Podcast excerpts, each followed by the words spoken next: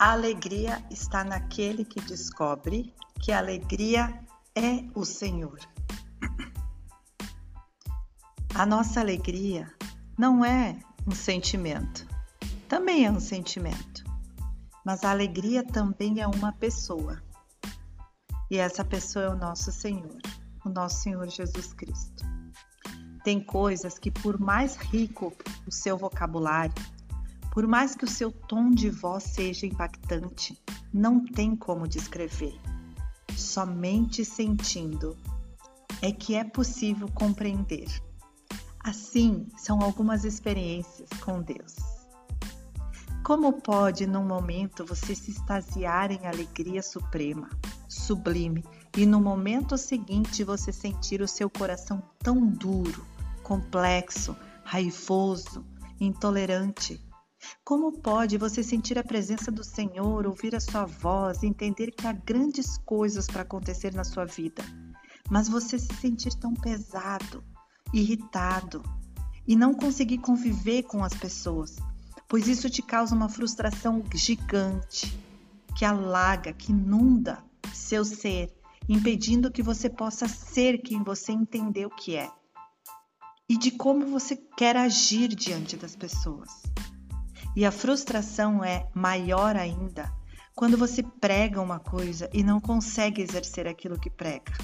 E o único lugar, lugar que se sente verdadeira é diante do Senhor.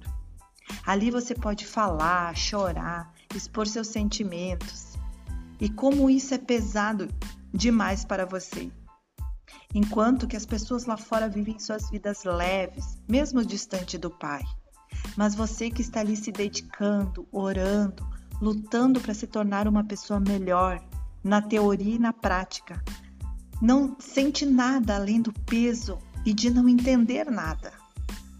Até que um dia você resolve lutar contra você mesmo, contra esse peso, contra a preguiça, contra o sono, contra a falta de fé, contra a sua intolerância, contra a irritação, contra a amargura, contra esse péssimo hábito de ser julgadora.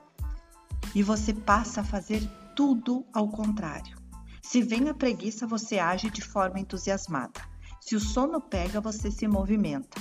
Se o peso vem, você declara o poder do Senhor sobre a sua cabeça. Se a tristeza e o desânimo te invadem, você alegra o seu coração, lembrando a sua mente de quem está no comando. Se irrita com alguém, fala manso e tolerante. Se vem a reclamação na sua boca, você para na hora e assim você se torna uma pessoa melhor e percebe que ser feliz é uma escolha. Fazer a vontade do Pai é uma escolha.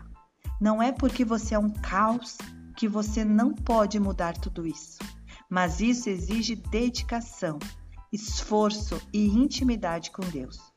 Porque para você mudar o que precisa, você precisa ter um motivo. E esse motivo tem que ser mais forte que todo esse caos que é o seu espírito. Hoje é a minha, esse é o meu registro de como quem tem esses problemas, é, esses problemas uh, tão encranhados dentro da, da mente, que escraviza de tal forma que enquanto para algumas pessoas é tudo tão natural, elas vivem tão naturalmente o seu dia. Se a pessoa está estressada, ela está estressada e tudo bem. Se a pessoa está de bem, está tudo bem também. Se a pessoa está com falta de dinheiro, está bem. É, por mais que ela tenha sonhos, por mais que ela tenha, ela consegue se organizar. Por mais que ela não tenha tudo, mas ela consegue se organizar. E tem pessoas como eu que é tudo tão difícil, tudo tão pesado, e por mais que a gente tente fazer com que fique leve, parece que automaticamente isso vem e pesa novamente. E a gente fica naquela luta eterna. Só que existe um prazo em que você precisa exercitar isso. Porque não é tu fazendo um dia que as coisas se resolvem. Não é fazendo uma semana. muitas vezes demora um mês ou mais para que você destrua os maus hábitos colocando novos hábitos. Só que colocar novos hábitos exige um esforço, exige dedicação, exige realmente querer.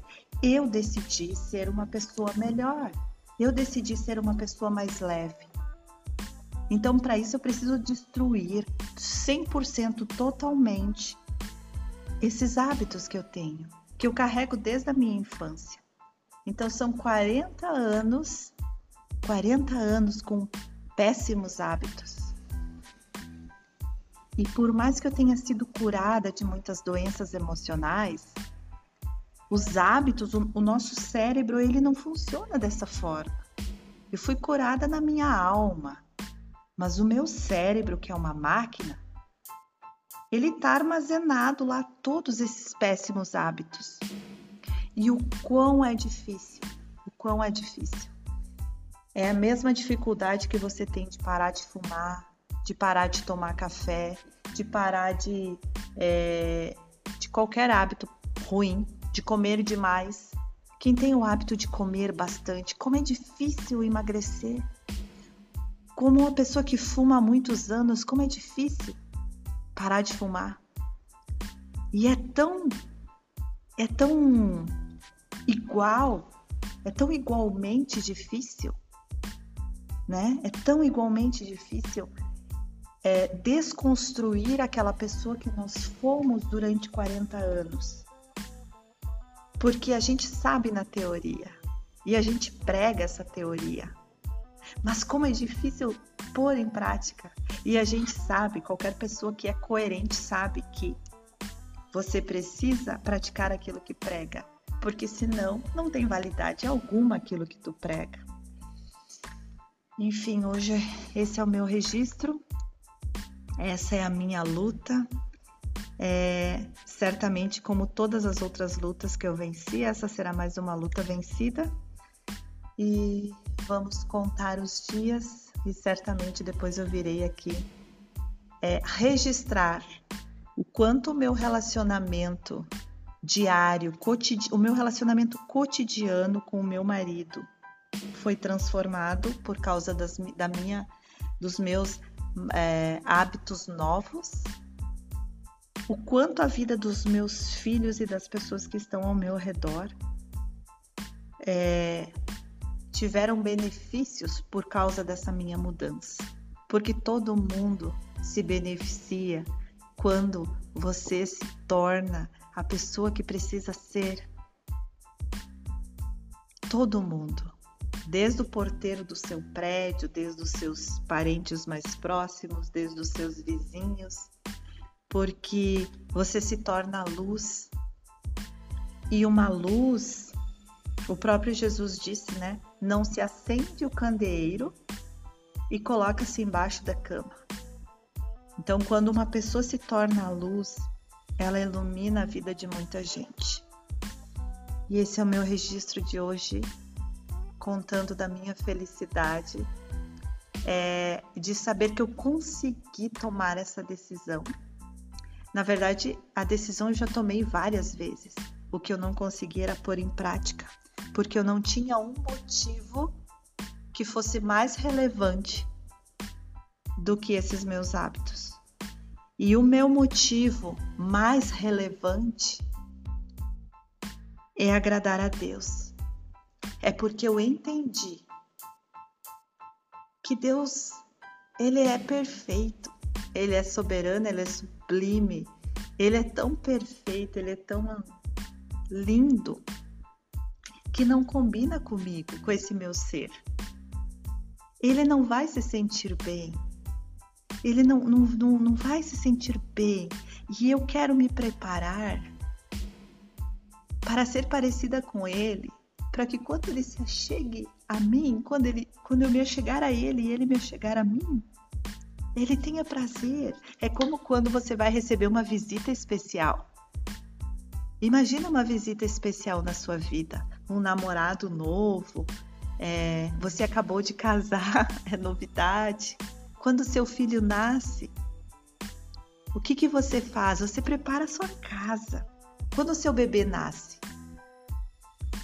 você prepara a casa, você deixa tudo limpinho, você se preocupa com o tom da luz, você se preocupa com a forma como você vai amamentar da, da, da melhor forma confortável para ele. Você se preocupa se o seu leite que você vai dar ao seu bebê, ele é saudável, ele tá bom, ele tá perfeito para alimentar ele, para suprir todas as necessidades. Quando você arruma um namorado novo, você quer fazer um jantar especial, você quer pôr uma boa mesa, você deixa a sua casa cheirosa, você põe aquele seu melhor perfume, você, você põe a roupa passadinha, limpinha, cheirosinha. E é assim é para Deus. Como eu vou ser essa pessoa reclamona, irritada, pesada, triste, desanimada, preguiçosa? Porque não combina com meu Senhor, não combina com aquele que eu tanto amo, não combina. Então eu preciso arrumar a minha casa, eu preciso me esforçar, eu preciso. A gente tem que parar de ficar pedindo, pedindo, pedindo para Deus e a gente tem que saber o quanto Ele é importante, quanto nós queremos também devolver para Ele algo que seja interessante, que seja bom, que seja agradável para Ele. Do que adianta ele, ele nos derramar bênçãos grandiosas? Do que adianta Ele nos promover no nosso trabalho, no, numa, no, lá no nosso trabalho, se nós não temos dentro de nós a pureza, nós não temos dentro de nós a atitude de cuidar disso que Ele está nos dando. E sabe, é, se você ganhar um, um carro novo, se você conseguir comprar um carro novo, mas você você não tiver atitudes que cuidem desse bem que tu comprou, se você não manter ele lavado, se você não for caprichoso, sabe? Você não vai adiantar nada você ter um carro novo. Por que Deus te daria um carro novo se você vai destruir? Se você vai bater e não vai consertar, se, se vai dar algum problema e você não vai consertar, se você vai deixar pegando sol, pegando chuva, se você vai colocar um monte de tralha para dentro do seu carro, para que que Deus vai te dar isso? Então é necessário que nós sejamos pessoas melhores, pessoas no nível de Deus, para poder receber as coisas do nível dos céus. É necessário tudo isso. Fazer vontade do Pai é uma escolha. Não é porque você é um caos que você não pode mudar tudo. Mas isso exige dedicação, esforço e intimidade com Deus. Sabe por quê? A intimidade com Deus? Porque a gente, assim, a gente precisa ter tomar decisões. A gente precisa se esforçar e se dedicar em sermos melhores. Mas sabe o que acontece? Que só o Espírito Santo da verdade, que traz, traz à tona dentro de nós, revela a nós mesmos aquilo que nós precisamos mudar. Quantas pessoas você vê que elas é, usam da sua falta de educação, dizendo que é personalidade forte. E elas amam ser assim, porque elas, elas, elas se sentem poderosas quando elas se impõem o tempo todo, quando elas não baixam a cabeça para nada, quando elas têm a razão o tempo todo, né? Não, porque tipo, em qualquer situação a pessoa se sobressai e, e, e faz com que a outra pessoa se cale porque ela tem razão ela não perde nenhuma batalha, ela não perde nada, ela não perde nenhuma discussão.